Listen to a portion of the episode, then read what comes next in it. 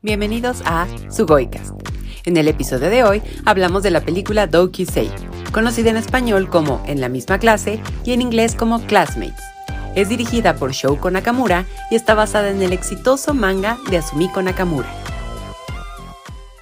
Hola amigos, bienvenidos a un episodio más de Sugoicast. El día de hoy pues estamos, a yo, muy emocionadas, creo que especialmente yo, porque justamente vamos a hablar de una película que a mí me gusta muchísimo, me regresa como a estas emociones adolescentes, mágicas, fenomenales, que es muy raro porque en general creo que nunca he tenido una historia de amor tan exitosa como la que se podría ver en esta película, pero no importa, no importa porque cualquier cosa que te haga creer en el amor en este mundo que luego tiende a ser muy basurilla, siempre se valora. Pero bueno, antes que nada, Avi, Avi, ¿cómo estás? Muy bien, igual que emocionada que tú diría, pero efectivamente creo que tú más, porque además amigos, antes de saber que gracias a Elsa fue que yo llegué a esta película, o sea, yo la veía postear en Instagram así casi todos los días de véanla, véanla, en Twitter también, y así fue como me llevó a este limbo llamado Tokyo Say, y estamos muy felices de que al fin se nos va a hacer hablar de esta película. Exactamente. Aparte, creo que fuiste de las pocas personas que sí me hizo caso, o sea, porque creo que muchas personas como que caían en esto de, ay, es un voice love, entonces como que, mm, o también que es un slice of life, que es un género, pues en el que no necesariamente es un Ghost in the Shell o una Kira, o sea, no hay ciencia ficción o cosas como muy escandalosas o muy apantallantes, pero creo que también los slice of life tienen su, su, su chiste y en este caso creo que sí fuiste como de las pocas que, que, la vio y que también se emocionó. Y aquí inserte en Careless Whisper, o sea, cuando me dijiste, a ver, voy a verla, yo, Pero bueno, sí, ya, seguramente ya, ya, ya ven mi emoción de hablar de, de, esta, de esta película. Y justo como le comentaba a Abby, eh, antes de, de darle grabar a este episodio, fue la película con la cual regresé de lleno al mundo del anime. Sí veía cosas o eran muy específicas o yo estaba necia con solamente ver Evangelion siempre. Sí veía una que otra cosa, pero sí fue hasta que vi la película donde dije, no me acordaba lo mucho que me gustaba el anime, lo mucho que me gusta cómo se cuentan las historias, los personajes, la animación. Entonces, como que por eso también le tengo mucho cariño a, a Dokusei, que en inglés es Classmates, en español en la misma clase. Entonces, ahí tiene un gran lugar en mi corazón, pero bueno, empecemos formalmente con, con este episodio. Como les mencionaba, es un slice of life que se caracteriza por contar, digamos, historias rutinarias, como que son más emotivas, emocionales, que tienen que ver con relaciones en el día a día. Yo he encontrado que muchos slice of life son escolares y justamente este es el caso de Dokusei. Aquí conoceremos a dos personajes. Primero tenemos a Kusakabe Hikaru, que es un chico güerito, como rayito de sol, súper alegre, despreocupado, toca la guitarra en una banda de rock y a diferencia de muchos personajes que están siempre preocupados por todo lo que ocurre con respecto a sus clases, a la escuela, ver su pase a la universidad y todo eso, él no, él como que es como, pues ya la vida dará, a ver qué ocurre, como que no tiene este deseo que siempre vemos como de continuar con sus estudios, como que es un personaje más despreocupado en ese aspecto. Y luego tenemos a Sayo Rito, que él al contrario es como un poquito más sombrío, más introvertido, pero él sí está siempre súper, ultra turbo preocupado por sus estudios, va a una escuela de preparación, está todo el tiempo pensando qué va a hacer con el tema de la universidad, de lo que va a estudiar. Entonces, podría decirse que son como actitudes o comportamientos eh, casi que contrarios, pero al final, ah, como veremos en la historia, encajan de cierta manera. La historia empieza porque ambos están en, la misma clase, como se llama el título en español, y tienen una clase de música para la cual sorprendentemente Sayo, aunque sea como el alumno estrella, pues resulta que no es tan bueno cantando, no está entendiendo la canción, al parecer no sabe leer la partitura y Kusakabe al estar en una banda de rock, pues se sabe perfectamente todo ese rollo. Entonces, vemos al principio cómo Kusakabe le echa como un ojito, como que se da cuenta de que hay algo en él muy interesante y en un encuentro Kusakabe ofrece ayudarle a leer la partitura. A partir de ahí empiezan como a convivir mucho tiempo, se empieza como a formar esta relación poquito a poco, día con día, y pues obviamente se llega a la idea de que pues se gustan, primero empieza con Kusakabe como que él tiene más clara esta idea y después Sayo como que le da pie y, y ahí es donde empieza la, la relación, que yo creo que es un inicio muy bonito y que también siempre tiene este feeling de que es algo como muy ligero y positivo. O sea, no sé si yo también estoy muy dada al drama, no sé, Abby, no sé si tú piensas igual, pero yo siempre pienso que algo horrible va a pasar y durante toda la película es una historia muy linda. ¿O cómo lo ves tú? Eso es algo que justo me pasó la primera vez que la vi, ¿no? O sea, porque a pesar de que tú ya me la habías recomendado, como que no es que me dieras como spoilers o toda una cátedra de qué iba la película, ¿no? Pero justo cuando le estaba viendo, yo veía que todo fluía, que todo iba bien, me daban mucha ternura y siempre estaba pensando, no, es que algo va a pasar, algo, una catástrofe, va a llegar aquí un rival de amores, no sé, lo que sea, pero el drama va a pasar y no sé si es esta, pues sí, esta educación que tenemos quizás desde las telenovelas que estamos tan acostumbrados al drama y que esperamos que cualquier, ya sea serie, película, libro, necesite tener esta dosis pero claro, fue justo hasta cuando entendí, como lo dijiste, que se trata de un slice of life y que no necesariamente tiene que pasar algo grande, catastrófico, que dé el giro en toda la trama para que sea bueno, ¿no? O sea, porque de hecho yo también soy de las que disfruta de los slice of life, pero justo al primero verlo como un voice love, como que esperaba también ese drama que suele ser muy común en este género, ¿no? Como un tercero en discordia, etc. Pero no, en realidad al final lo disfruté mucho porque inclusive todo está construido para que nos enfoquemos en ellos dos. O sea, porque también ya hablaremos más de la animación que es hermosa, pero inclusive lo más detallado que llega a ver son los rostros de estos dos personajes y solo en ciertos momentos. Entonces, desde el contexto hasta en las imágenes podemos ver que todo se trata de que disfrutes de la relación entre ellos dos, de cómo se comunican, cómo se enamoran, cómo coquetean el uno con el otro. Entonces, eso es muy hermoso y adorable y creo que también el hecho de que la película dura una hora, porque también es muy corta, se pasa rápido, sí es como solo una historia corta que puedes disfrutar cualquier día y como dijiste tú, o sea, enamorarte, decir qué chido es esta fase del amor, del primer amor además, y te dejas llevar por estos dos. Sí, además, algo que me gusta mucho es que sí es como este, esta representación de una relación sana.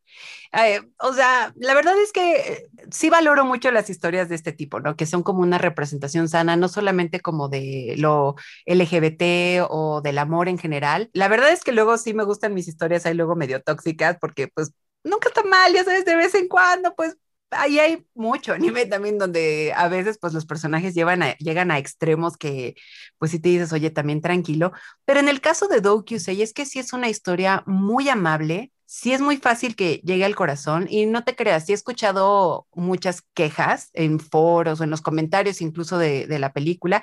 Ah, porque vale recordar que esta película no está disponible en alguna plataforma. Yo de hecho la descubrí gracias a TikTok, la pueden ver luego en YouTube, la pueden ver online. Me encantaría decirles que está disponible en un lugar legal pero al menos algo que me gusta mucho de su Goicast es que sí hablamos de cosas que ya han tenido un hype, que ya es fácil tener acceso a ellas, pero creo que este tipo de joyas aunque estén escondidas, el hecho de que estén disponibles por internet eh, me agrada y que podamos darle como este rayito de luz para que la gente lo conozca y todo eso, se me hace algo muy cool. Y hay una escena en la película donde van en una motocicleta y hay muchos videos sobre ese momento. Entonces yo decía, ¿qué es esto? ¿Qué animación tan linda? Y de repente investigando más, leyendo los comentarios y todo eso fue como llegué ahí. Y ya sabes, yo en ñoña, ya visitando Tumblr, visitando los foros, visitando Reddit, encontré la película, la historia, empecé a adentrarme más.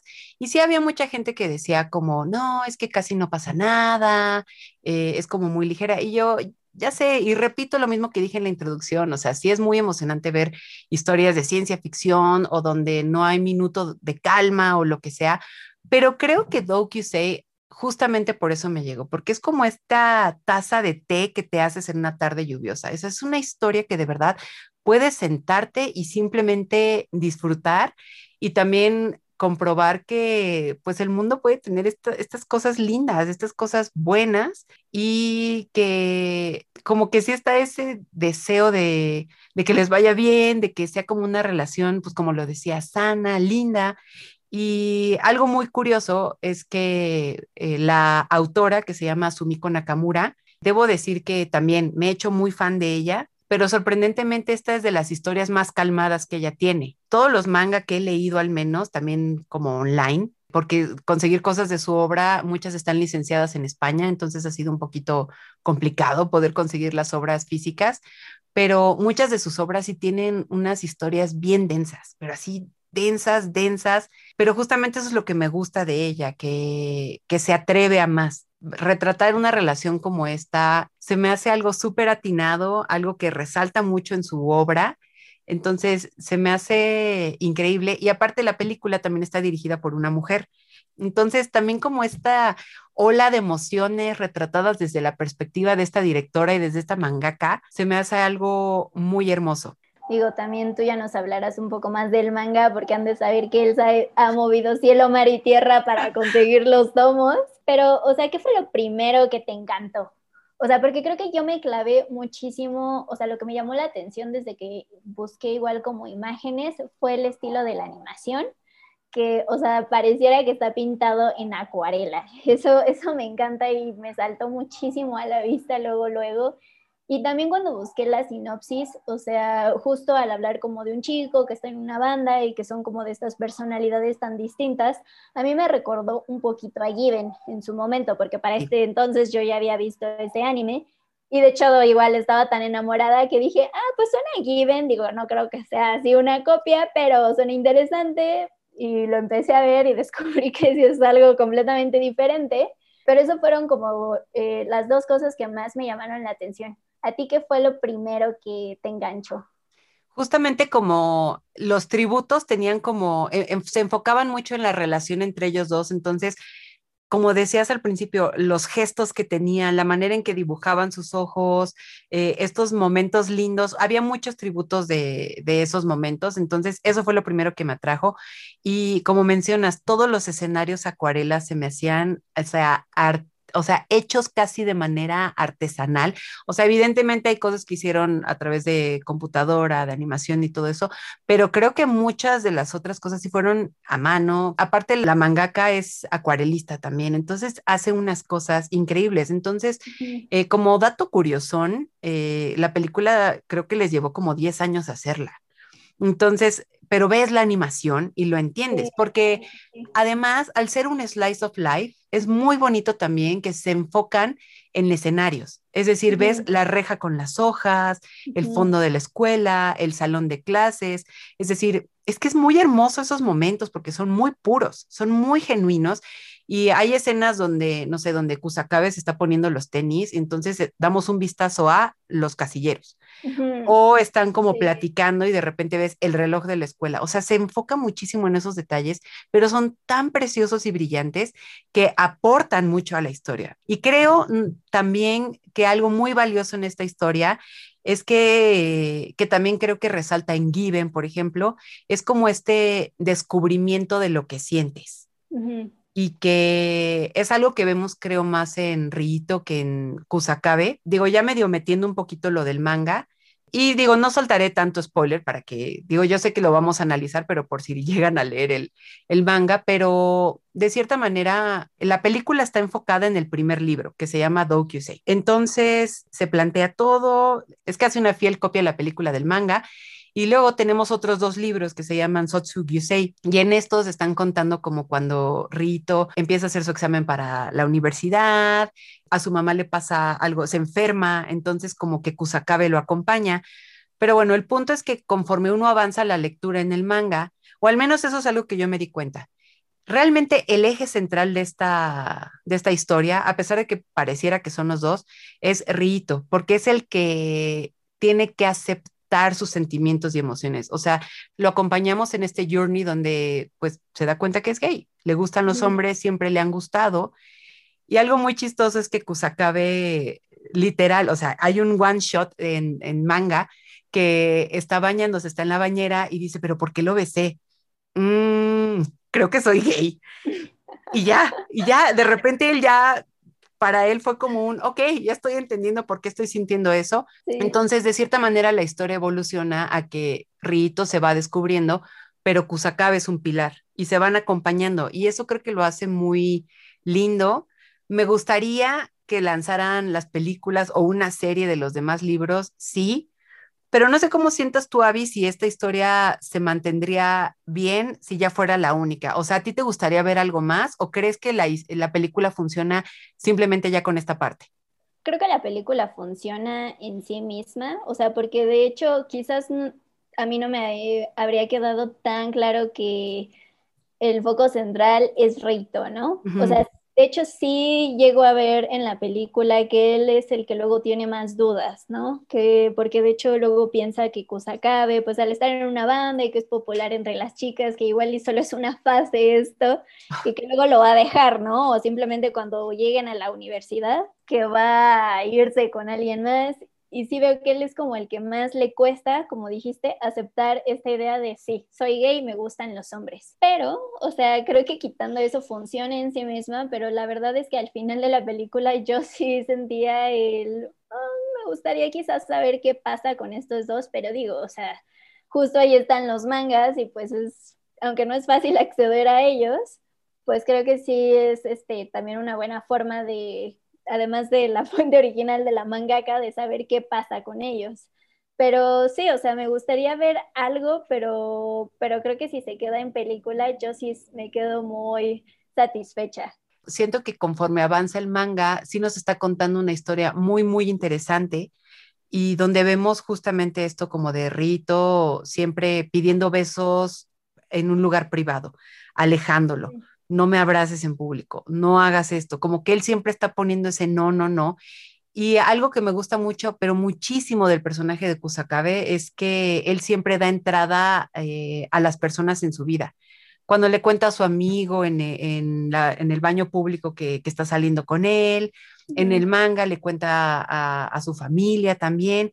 Entonces siento que ese tipo de cosas me encantaría verlas animadas. Pero como dijimos en el episodio de Eizuken, pues sí, no puedes hacer una película con ese nivel de detalle en un año, entonces sí les va a llevar como mucho rato. Yo creo que valdría la pena en ese aspecto, pero pues sí entiendo, se entiende el dolor de fan cuando no puedes tener una película en un minuto, no sé. Sí, no, no, ni modo. Pero bueno, ahí tenemos los mangas, entonces pues ya con eso podemos seguir la historia de estos dos, porque además creo que también eso, o sea, yo no los he leído, pero me imagino que, o sea, también es diferente un amor que se vive en prepa que al que se vive ya en la universidad, ¿no? O sea, porque también uno cambia responsabilidades, otro tipo, tienes otra visión inclusive del mundo. Entonces también me imagino que debe ser muy padre ver cómo la relación de ellos dos pues sigue evolucionando, sigue creciendo, tiene otros matices, etcétera. Aparte, sabes que cuando lees el primer libro, el de Dokusei, hay ciertos elementos que la mangaka retoma para los últimos libros que se llaman Blank. Bueno, antes un poco de contexto. Está el libro de Dokusei, luego dos que se llaman Sotsokusei. Luego está un spin-off que trata sobre el maestro Hara, que de eso hablaré en un momentito, que yo creo que es un gran personaje, pero la película lo deja un poco mal parado, pero eso hablaré un poco más adelante. Pero está este spin-off que se llama Sorano Hara. Luego tiene otros dos libros que se llaman OB o Antiguos Alumnos y hasta el último llega Blank, que es como la parte más dramática, por así decirlo, donde ellos ya son adultos y tienen que tomar decisiones ya súper heavy. Bueno, hay, tú lees el primer libro y, por ejemplo, hay una escena donde Kusakabe toma de la mano a, a Rito y salen corriendo del salón. Entonces hay un dibujo muy específico de ese momento, donde Kusakabe va adelante, lo agarra de la mano y es así, abarca una página completa. Uno lee todos estos libros, llega a Blank, donde los dos tienen que enfrentarse a una situación muy incómoda con el papá de Rito, porque él descubre la relación y ay, no, es una cosa así súper dolorosa, súper intensa, pero en esta escena eh, Rito saca a Kusakabe de una situación incómoda y la autora utiliza esa misma imagen, utiliza las mismas poses, nada más que ahora es Rito salvando, entre comillas, a Kusakabe. Entonces, eso en la película no, o sea, como no tenemos el contexto de lo que pasa después en Blank, simplemente queda como una escena muy linda. Pero cuando lees el manga, a mí me sorprendió muchísimo porque dije, claro, o sea, como que la manga casi está, sí estructuró perfectamente esta historia, se ve que la tenía muy bien pensada, se ve que como que sí le da esta importancia que lo que se vive en el pasado se puede vivir de otra manera en el futuro. O sea, se me hace de verdad admirable su manera en que se cuentan historias. Y creo que también algo que distingue a, Sumiko Nakamura es que tiene una manera bastante, pues no sé si voy a decir algo muy raro, pero como eh, literaria porque incluso, no sé si tú lo viviste igual, Avi, pero los diálogos se me hacían como muy del libro e incluso en la segunda parte de la película todo gira en torno a un haiku. Y lo del campo de otoño, se mojan mis mangas. Y también eso es muy lindo porque leyendo en un foro, no me acuerdo si fue en Tumblr o Reddit, ese haiku va a ser también algo muy importante para la historia porque este haiku que, de lo que está hablando es la manera en que se van acumulando los problemas y de repente te van a caer como agua. Y eso es lo que va a pasar en la relación de Kusakabe y Rito, porque pues quieras o no, en una relación, cuando uno no está aceptando lo que es, no está aceptando sus emociones, eh, va a llegar un momento en que todo puede estallar. Y este haiku justamente habla de eso, como de el tejado que está con las gotas de agua y poco a poco mis mangas se van mojando, o sea, lo estoy parafraseando, pero eso también se retoma en, en números futuros. Entonces, siento que de verdad Asumiko Nakamura tiene una manera espectacular de contar historias y yo como fan, o sea, sí me encantaría que todo el mundo lo conociera. Por eso me gustaría ver otra película u otra serie, pero te digo, con este dato de que les puede llevar muchos años hacer algo así, pero si pueden tener la oportunidad de leer el manga, sí siento que tiene unas cosas narrativamente muy, muy valiosas. No, e inclusive también en la película, o sea, algo que me llamó mucho la atención es que aunque dura una hora, está dividida en estas cuatro partes que además son estaciones del año. ¿no? Y justo, o sea, cada parte empieza y termina con algo relevante para la relación y para el crecimiento de, de este amor, pero también regresándome un poco a la animación, también qué gran trabajo por parte de, la directora y de todos los involucrados, porque ya mencionamos que es muy hermoso y muy importante todos los escenarios que se ocupan, pero también me di cuenta que, claro, o sea, cada estación tiene sus propias tonalidades, entonces también el cómo juegan con la luz te das perfectamente cuenta de cuando estamos en el verano, que todo es muy cálido, inclusive ellos se ven hasta más cálidos em, y su relación que cuando es otoño e invierno, ¿no? Entonces, creo que eso también es algo muy lindo y al final de cuentas, pues a mí también se me quedó como una metáfora de que, claro, o sea, como las estaciones, pues en el amor y en todo en la vida, nada es estático, ¿no? Todo va cambiando, todo se transforma y quizás a veces tú pienses que es algo malo, pero pues no, es para bien, todo es para crecer y a algún punto regresaremos otra vez al verano y es un nuevo inicio, como en ellos, que en este, o sea, en este transcurso de la película creo que empiezan como en segundo año de preparatoria, ya en la última sección ya están en el último año y ya están pues con este ahí nervio de qué es lo que va a pasar ahora que viene la universidad, se cuestionan qué va a pasar con su relación y se dan cuenta de que quieren estar juntos y ni modo, pues ahora ese será ese nuevo inicio. Y eso es algo muy bonito, la verdad, o sea, que siempre existan como estas metáforas, digo, ya lo hemos mencionado antes, de cómo también la animación ayuda a expresar o a enriquecer lo que están diciendo y viviendo los personajes. Creo que aquí otra vez pasa, eh, pues, exactamente eso. Y además, como dices, esta vibra de mostrar una relación con sus complejidades, porque digo, aquí la autora podría darse el lujo de que todo fuera súper shiny, happy people, un amor súper sencillo, pero lo cierto es que al menos en la película, pues sí se nos muestra como este amor joven, a veces exagerado, a veces necio también, a veces incontrolable. O sea, al principio de la película vemos que Kusakabe está sintiendo tantas cosas que se suelta a llorar en el festival. O sea, está cantando y de repente se acuerda del momento tan intenso que vivió y tiene esta sospecha de que Rito está enamorado del maestro y empieza a llorar Entonces hasta se detiene la música, todo el mundo lo voltea a ver y él llorando. Y eso es algo que también amo mucho de este personaje, porque entre los dos, te digo, siempre están como estas cosas como polos opuestos. Entonces, Rito, hay una, digamos, pregunta eh, muy recurrente entre ambos, porque Kusakabe siempre le dice como de, ¿quieres llorar? Y Rito, no, no, no, o sea, siempre es como un no. Y en el desarrollo del personaje, eh, más adelante, en Blank, que es ya como el último manga, es muy fácil ya verlo llorar a él. O sea, como que cuando están solos, Rito ya es muy fácil que llore. Kusakabe no. Kusakabe siempre está llorando, siempre está diciendo lo que siente, siempre lo suelta, siempre es como muy expresivo en sus emociones. Y eso a mí se me hace espectacular. Por eso a mí Kusakabe se me hace uno de los mejores personajes. De verdad, siento mucho, mucho cariño por un personaje así, porque es muy transparente. Y te digo, esa escena de él en el festival, simplemente llorando, se sale corriendo, y esta cosa tan adolescente, salirse corriendo de un lugar, el otro lo persigue, e incluso uno de los compañeros saca el comentario de, ¿qué es esto? ¿Una novela? ¿O por qué se salen a llorar? y yo es que así es el amor adolescente, súper intenso, súper, o sea, incluso en la película hay una escena donde se pelean y Kusakabe tira así el refresco en el piso bien enojado, y yo, ay, ya sabes. Estas cosas mega teenager que te dices, ay, no, ¿qué?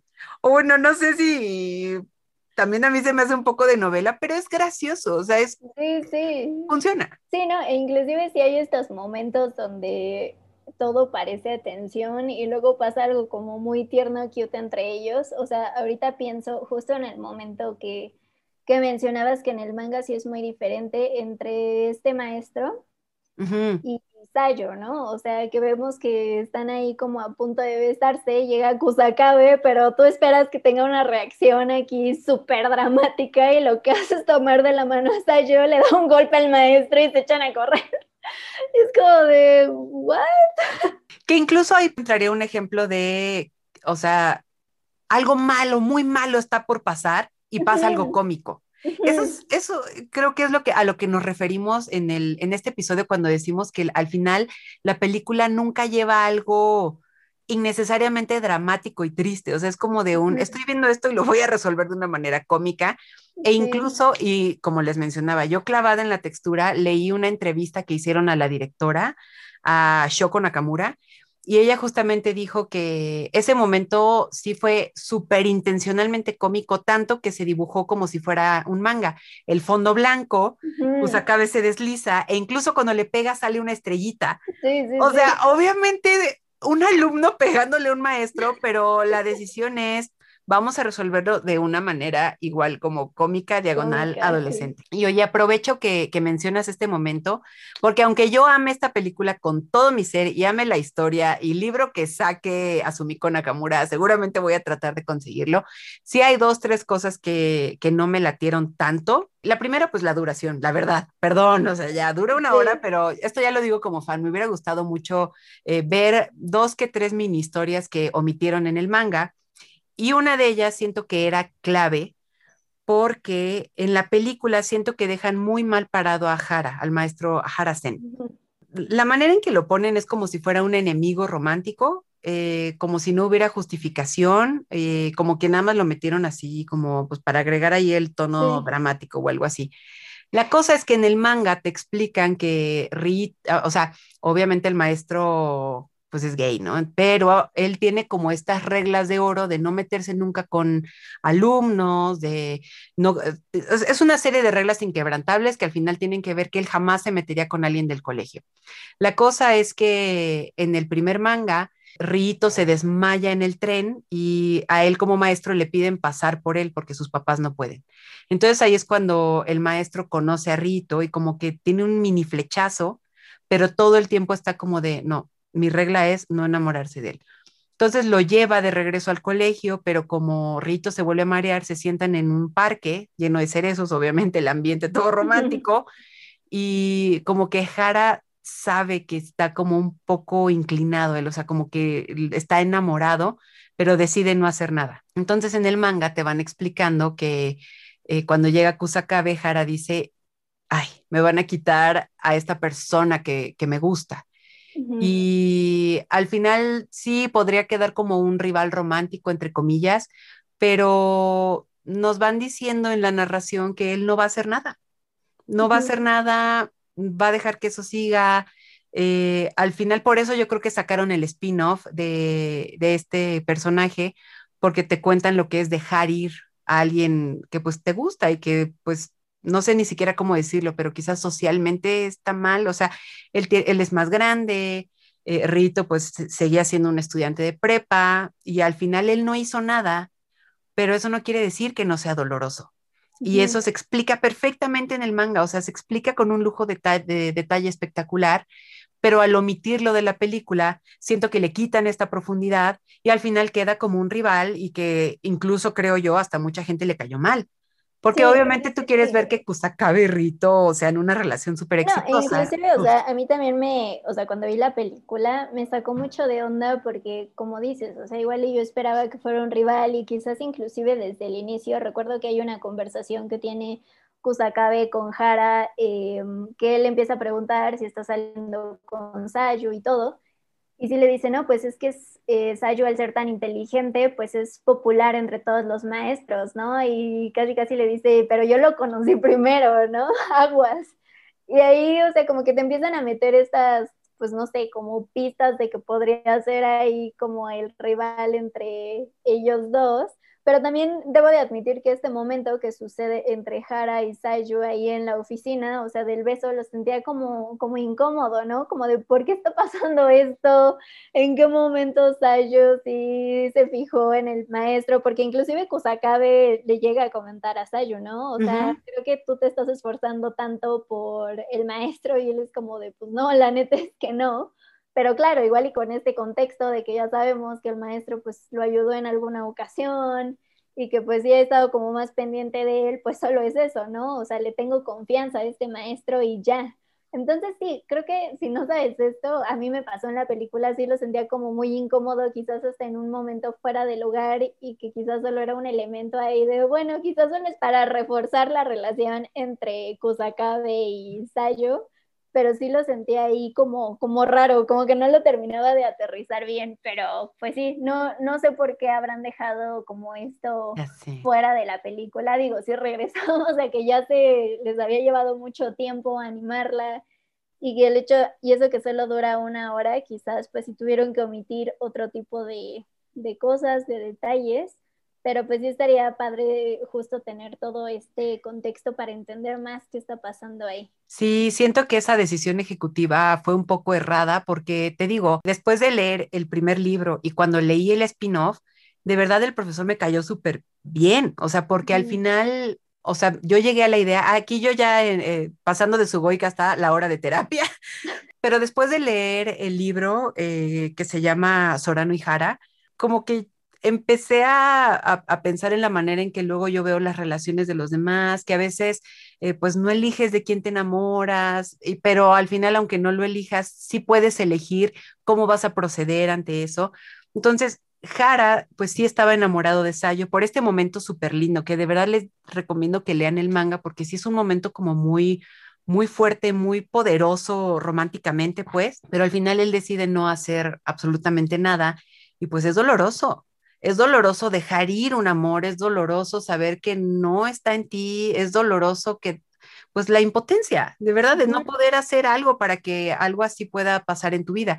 Y de hecho, esto como dato cultural también, hay un capítulo, si no mal recuerdo, en el, en el segundo libro, en el que pasan una serie de cosas, eh, se hace más evidente que, que Jara está enamorado de Sayo y entonces se pelean Kusakabe y el maestro, o sea, de que se dan un cabezazo en la clase, todo se vuelve muy intenso, todo es muy incómodo para todos los alumnos presentes y entonces están en la enfermería, Kusakabe y Jara, los dos con un curita en la frente. Y entonces eh, Kusakabe está muy enojado porque le dice, es que tú eres el maestro, o sea, tú no puedes venir a darme un discurso de que si lo estamos haciendo bien o mal, porque no me gusta que seas tan hipócrita de esta manera.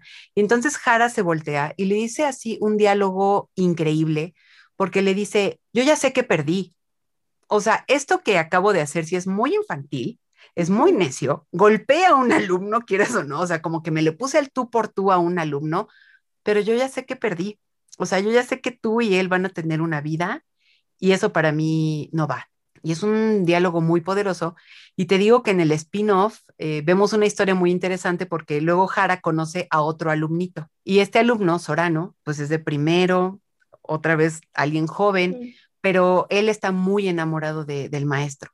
Entonces, obviamente ahí empieza otra vez ese debate de alguien pues joven, Jara decide también no hacer absolutamente nada, pero están como en este proceso de descubrimiento y es muy interesante y por eso te digo que me duele que en la película lo hayan puesto como, pues no sé si de, hecho llamarle enemigo, ah, digámosle rival, pues, pero sí no lo dejaron bien parado y al final es un gran personaje. Y sabes qué es lo más curioso? Que para Blanc casi es amigo de ambos, o sea, de que lo llaman, de que está presente ahí en sus vidas todavía, incluso Kusakabe y Sayo tienen una serie de problemas y Jara va con Kusakabe a ayudarle. O sea, así de importante al final fue. Entonces, yo sé que estoy hablando nada más de un capítulo, pero sí creo que era clave. Sí creo que era clave como, y creo que demuestra la importancia de una narrativa bien estructurada en la que un grandioso personaje medio se nos viene abajo por no contar esa parte de la historia.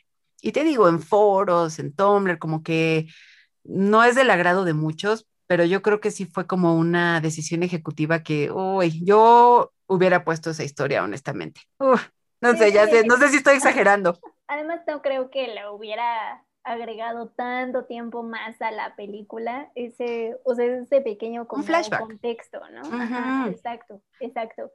Yo en realidad pues creo que al igual que tú, o sea, lo que no me latió igual y fue como la duración, como que sí sentí el, o sea, sí acabó muy bonito y todo, pero ¿y ahora qué, qué más pasó con estos dos personajes?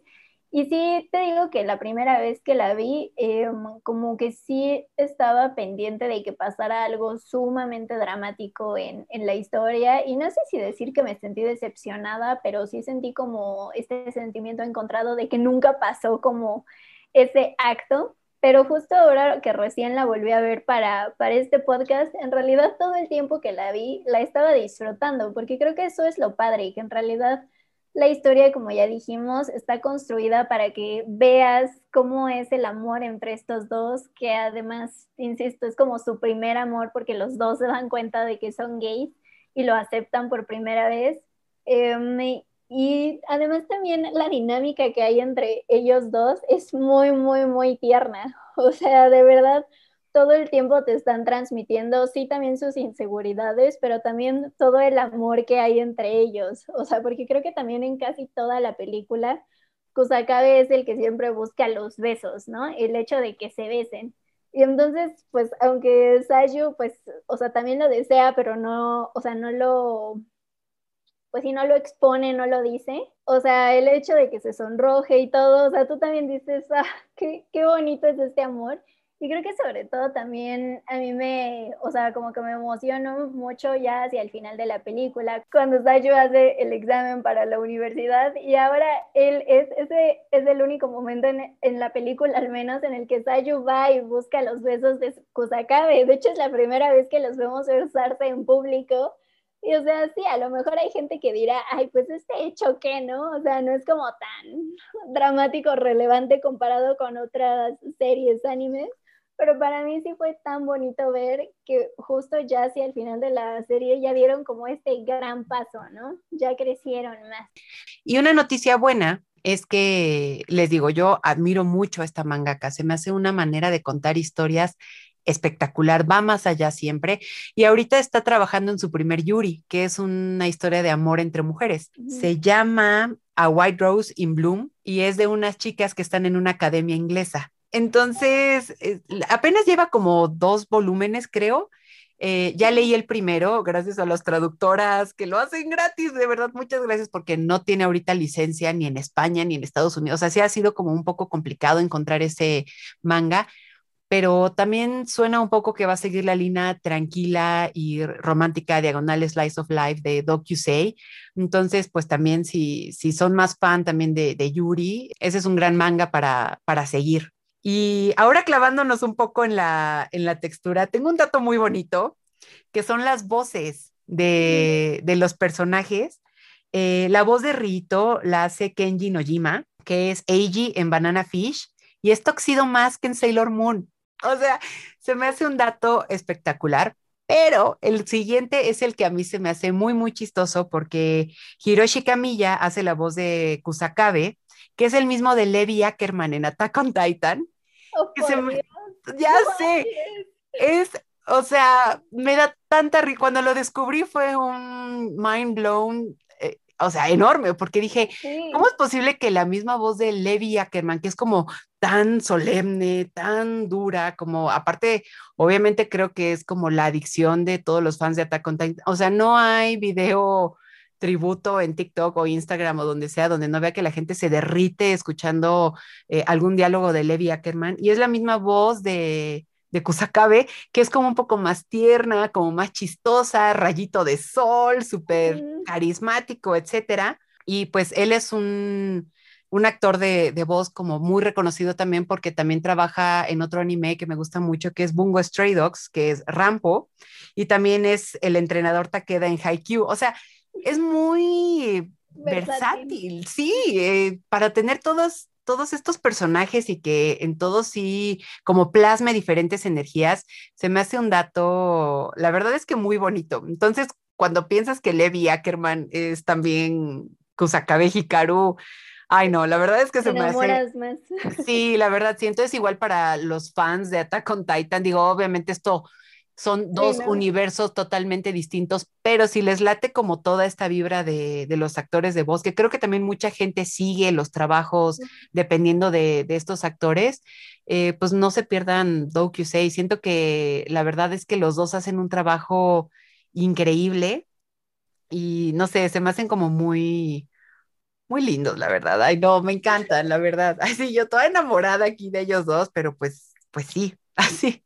Ya sé, ya sé. Y siguiendo en este dato curioso y también de Kusakabe, estuve viendo que, pues bueno, como ya mencionaste, la animación se tardó años en hacer, pero por ahí vi que algo con lo que la padecieron muchísimo era con la forma del cabello de Kusakabe.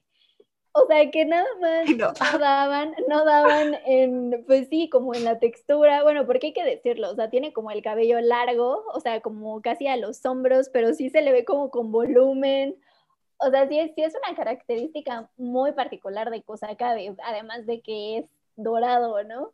Entonces estaba viendo que sufrían tanto que de plano la mangaka con Nakamura tuvo que ir a decirles prácticamente cómo dibujaba el cabello para que sobre todo tuviera esta fluidez, ¿no? En ya animado, porque sí vi que, o sea, como que intentaban hacerlo y justo a la hora de que Kusakabe se moviera, como que la forma la perdía completamente.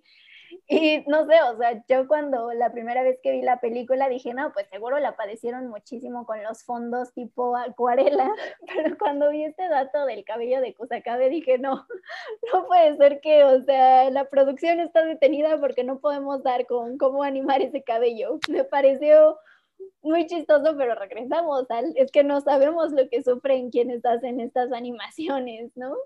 No, y además también o sea, es muy chistoso, ¿no? Porque luego hay memes de, adivina quién es el protagonista del anime. Y obviamente son los de peinado de picos, morado, los que brillan a 100 kilómetros de distancia.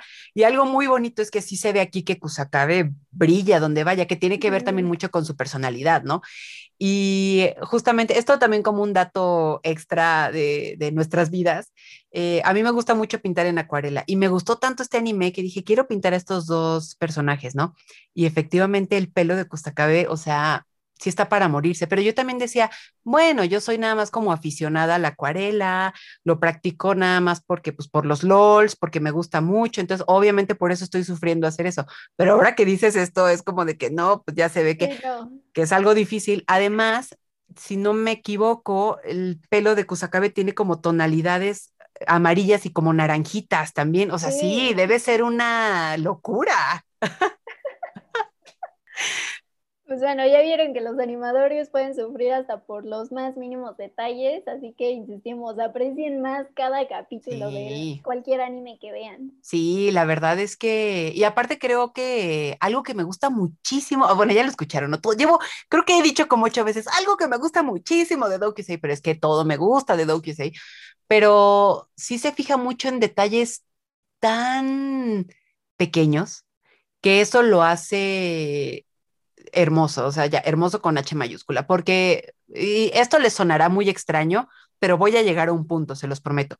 Hay una escena donde, donde Sayo se pone como borracho con una cerveza, porque hashtag adolescentes, y va y se tira una caja de arena en un parque y Kusakabe va y lo sigue. Y esto porque Sayo se malviaja, todavía pensando de que Kusakabe quizás le gusten las mujeres, entonces eso como que lo malvibra y bueno, el punto es que al final Kusakabe lo encuentra, se tira en él, en esta caja de arena, y le da un beso, pero un beso de aquellos, o sea, ya metiendo lengua, o sea, ya beso en serio, porque todos los besos que habíamos visto que se daban eran como nada más piquillos, o sea, como algo como muy leve. Pero en, ese, en esa escena salen dándose un beso bien y justamente hay un segundo en el que se separan y hay una ligera línea de baba.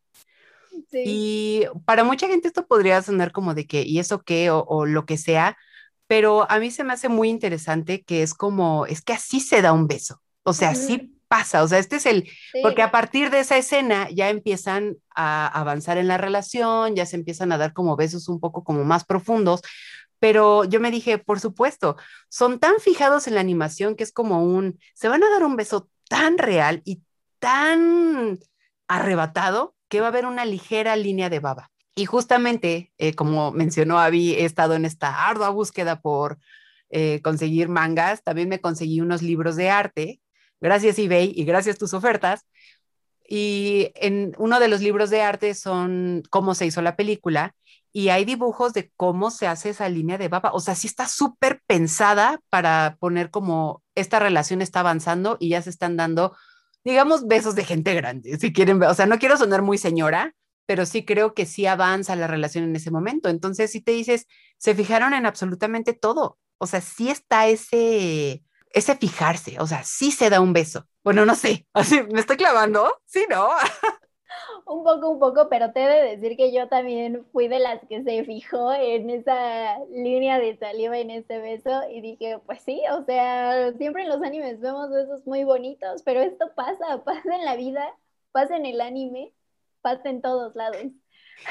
Sí, y aparte tiene que ver como con lo que decías de la evolución del personaje, porque es fijarse en el pelo de Kusakabe y uh, siguiendo lo que te mencionaba de que hay muchas cosas de este primer libro y esta película, pues, que se van a retomar posteriormente para el final de la saga, al menos en el manga, que ojalá haya película, pero o sea, al final el pelo de Kusakabe sí es muy protagónico porque lo vemos aquí en esta primera parte como súper shiny, brillando. Incluso hay una escena donde está lloviendo y se ve ensopado y se ve muy bonito.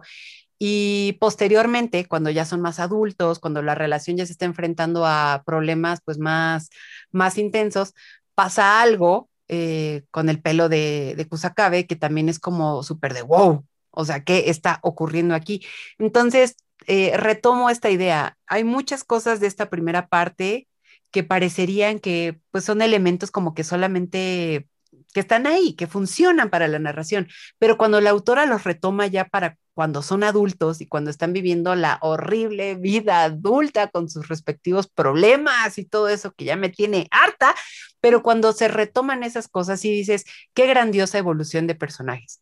Y te digo, Sayo primero quitando a Kusakabe de no me des besos a ya dándole besos en frente de una multitud o eh, esto de, de, cómo lucen, cómo se visten, las ideas a las que llegan.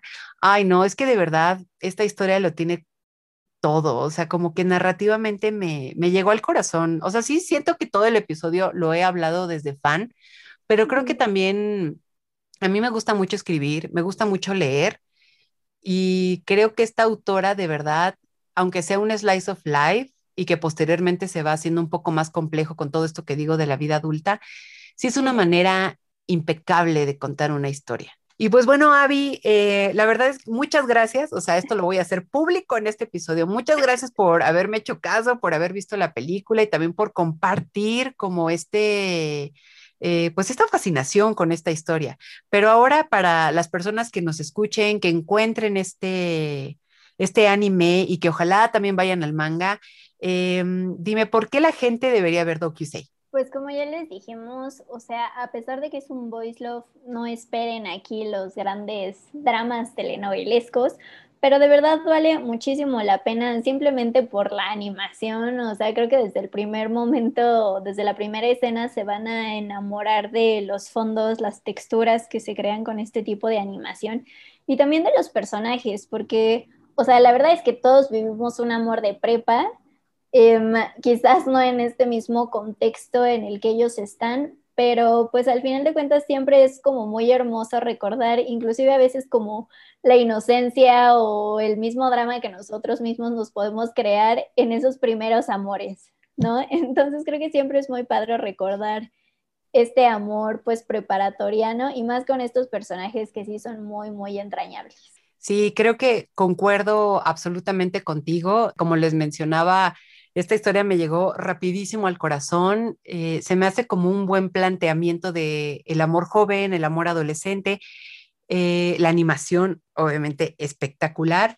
Y pues como les decía Abby, yo en esta gran búsqueda de los libros y de los libros de arte, manga y todo eso, eh, después de ver la película que pueden encontrar en YouTube o en su sitio de anime de confianza, me encantaría decirles que en una plataforma, pero como les mencionaba, creo que este anime le ha costado un poquito de trabajo llegar como a números como tan atractivos como para que esté en un Netflix o un Crunchyroll o qué sé yo. También creo que debe haber ahí unas cosas de trámites que de las cuales no estoy siendo consciente en este instante, pero sí los invito a que, a que la vean y les digo que vayan con la idea de que es una historia ligera y los invito totalmente a que lean el manga. Eh, está editado por Tomodomo en España y algo que he descubierto esta pandemia es que hay muchos sitios donde se pueden comprar eh, los manga, eh, o sea, sí puede ser accesible, va a tardar, obviamente, porque pues en lo que llegan los embarques, la paquetería y todo eso, pero si realmente les gusta esta historia, apoyar así a la autora o incluso cuando Panini o Camite dicen que les gustaría que publicáramos y si les gusta mucho esta historia, igual como pedirla eh, que digo, les digo, muchos fans lo han hecho, más bien solamente creo que no ha, habido la oportunidad o qué sé yo, pero que sí se den la oportunidad de conocer a fondo esta historia, o sea, que lean todos los libros, son una joya. La mangaka creo que hace un trabajo espectacular, hace un desarrollo de personajes increíbles. Y algo que me faltó mencionar es que justamente en el libro de Jara y Sorano también se habla mucho de los ambientes gay, de las discos, de las dinámicas y todo eso y posteriormente pues están todavía como profundizando más en estas relaciones. Ay, no. Y para Blanc, que son los últimos dos libros, se habla de esta dinámica de salir del closet con las familias. O sea, de verdad creo que es una historia muy completa. Entonces, si me permiten decirlo, tengan este primer acercamiento con la película y si se pueden hacer como este, darse un regalo, creo que esta historia es como algo muy lindo y muy amable para, para el corazón. ¡Ay, no! ¡Qué cursi! Perdónenme, perdónenme, ya sé, fue muy cursi. Pero estoy diciendo la verdad, no me importa, lo digo como fan, si estoy mintiendo, no lo creo. Entonces, se los dejo sobre la mesa y hagan con eso lo que quieran. Muy bien, pues. Muy bien, amigos, pues esto fue todo. Avi, ¿algo para despedirnos? Muchas gracias amigos por acompañarnos una vez más y recuerden seguirnos en nuestras redes sociales. Estamos en Instagram como Sugoicast, en Twitter como SugoicastMX. Recuerden que pueden encontrar este podcast en YouTube, en Spotify, en cualquier lugar donde Anchor nos permita estar. Y también chequen por ahí Sugoi que ahí tenemos una entrevista, entonces también pasen a, a revisarla, donde hablamos sobre una exposición que se enfoca en, en Japón pero que es creada por latinoamericanos que son descendientes japoneses. Entonces es un proyecto muy interesante y denle ahí una, una vuelta. Y si tienen alguna sugerencia de invitados para su Go Bites o que quieran que hablemos de algún tema en específico, pues miren, nosotras felices, ustedes saben que esto lo hacemos con mucho amor y dedicación y pues mucha clavadez también, porque pues así es la vida. y pues bien amigos, muchísimas gracias por escuchar este episodio de su Goicast. Nos vemos en el siguiente.